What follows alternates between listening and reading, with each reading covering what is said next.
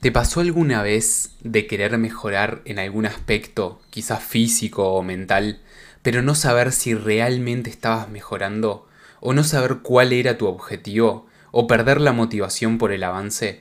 Si te pasó, quédate porque vamos a estar hablando de esto en este episodio. Si no te pasó, igual quédate porque va a estar interesante y hay algunas sorpresas.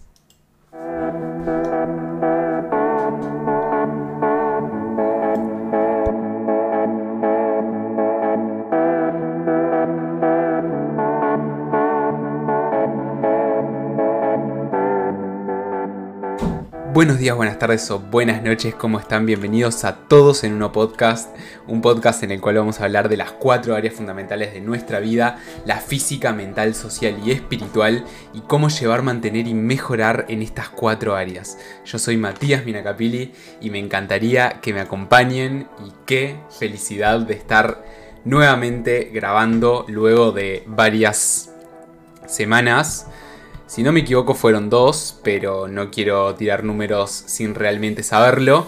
Pero estamos de vuelta con todas las energías y ganas que eso conlleva.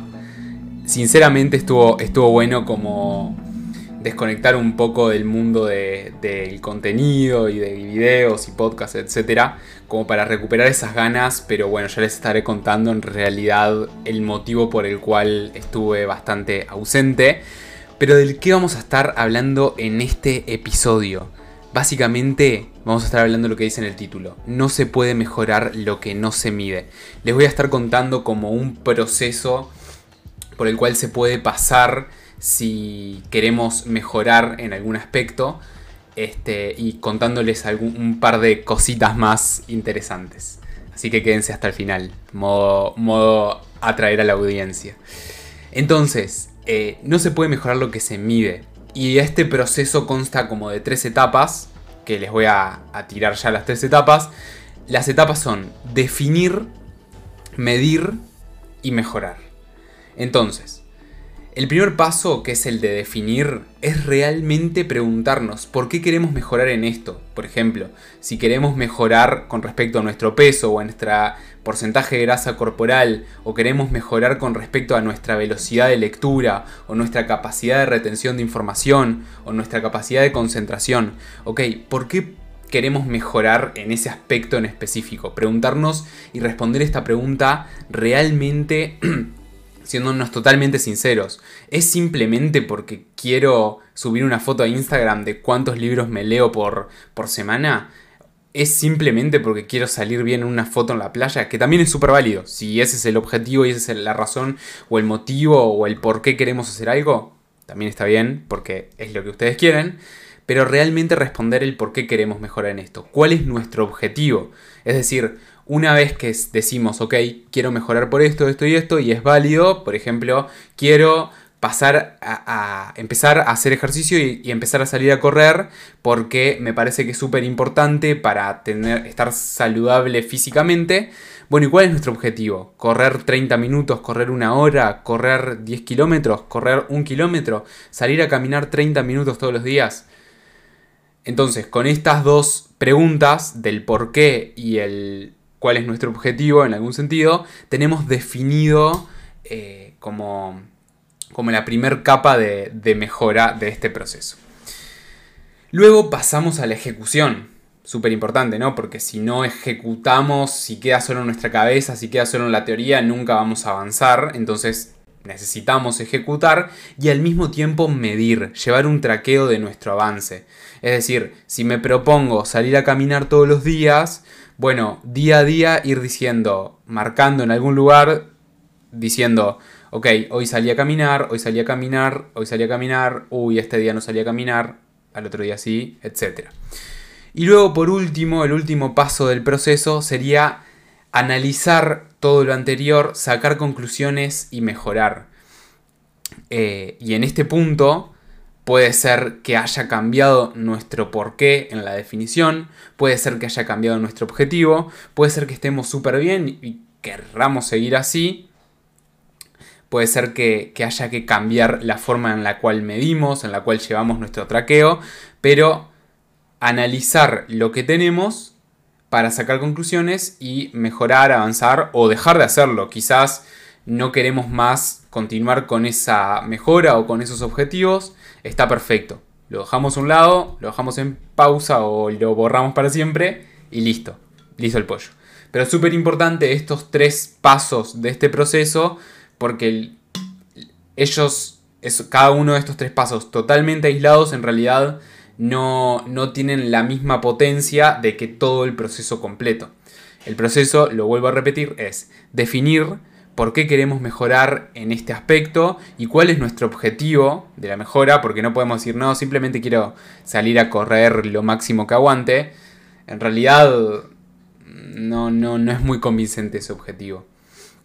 Que bueno, hay pila de videos hablando de objetivos, yo tengo un par también eh, si quieren ir a verlos, pero por ejemplo definir objetivos con las siglas SMART, que bueno, tiene sus grises, pero nada, hay formas de escribir mejor los objetivos y uno de ellos es que se pueda medir, porque si decimos no, quiero salir a correr lo máximo que pueda, ta, es un objetivo, pero ¿cómo sabemos cuándo lo cumplimos? Si en realidad siempre podemos un poquito más. Pero da, me estoy yendo por las ramas.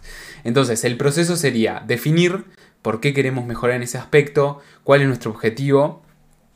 Luego medir, llevar un traqueo de nuestro avance y sacar, analizar esta información anterior y sacar conclusiones y mejorar o quizás parar o seguir como estamos.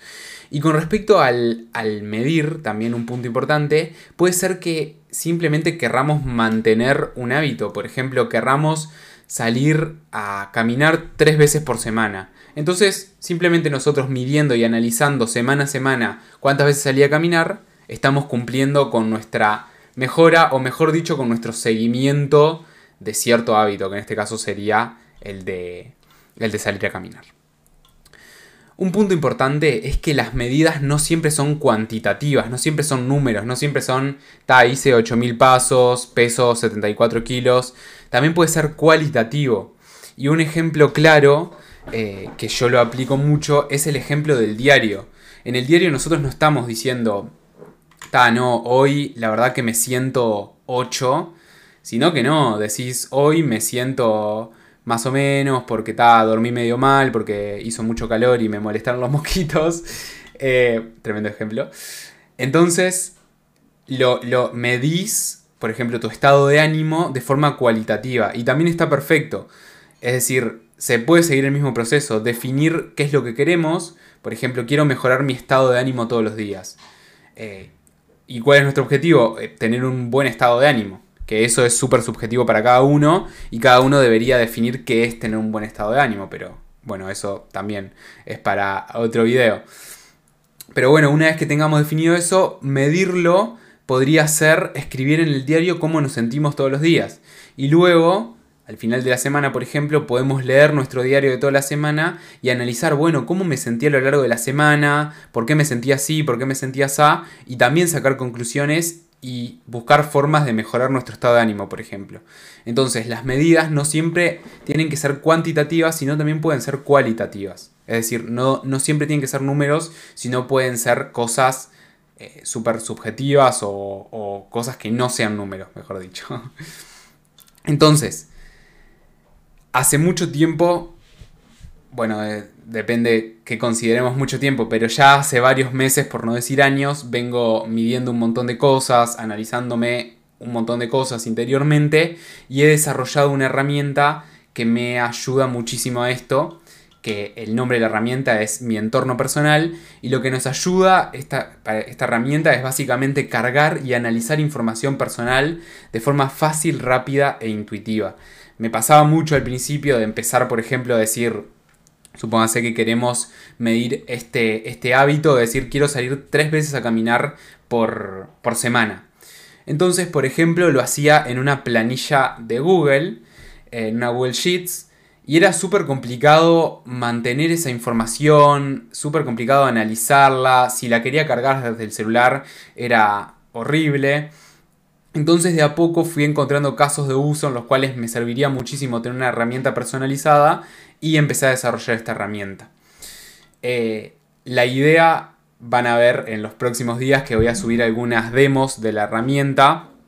Esta es una versión super beta, es decir, es la primera versión como completa que, que terminé de sacar. Obviamente tuve muchísimas versiones intermedias en la cual yo iba probando, iba, iba haciendo cambios, iba mejorando la herramienta en general, pero esta es como la primera versión base y la idea es la gente que la quiera probar que me contacte y ahí coordinamos para, ver cómo...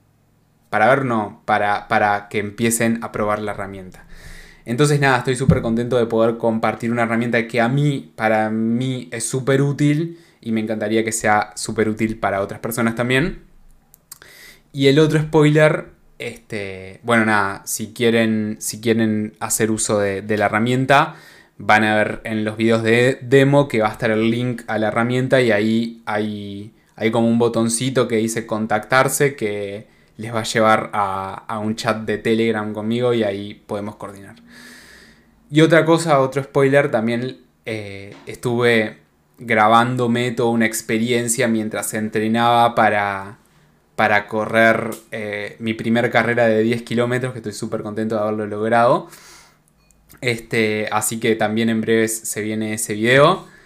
Y, básicamente el por qué estuve ausente es porque estuve enfocándome muchísimo en estas dos últimas cosas que les comenté, tanto en terminar eh, de desarrollar la herramienta y de como formar todo el conjunto de la herramienta y de enfocándome muchísimo en el entrenamiento, además de que estuve estudiando un montón y otras cosas, pero no importa.